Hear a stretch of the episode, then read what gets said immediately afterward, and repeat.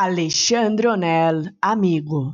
Mal nos conhecemos, inauguramos a palavra amigo. Amigo é um sorriso de boca em boca, um olhar bem limpo, uma casa, mesmo modesta, que se oferece, um coração pronto a pulsar na nossa mão.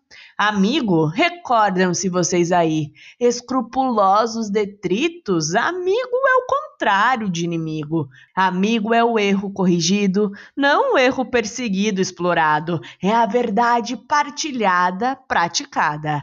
Amigo é a solidão derrotada. Amigo é uma grande tarefa, um trabalho sem fim, um espaço útil, um tempo fértil. Amigo vai ser, é já, uma grande festa.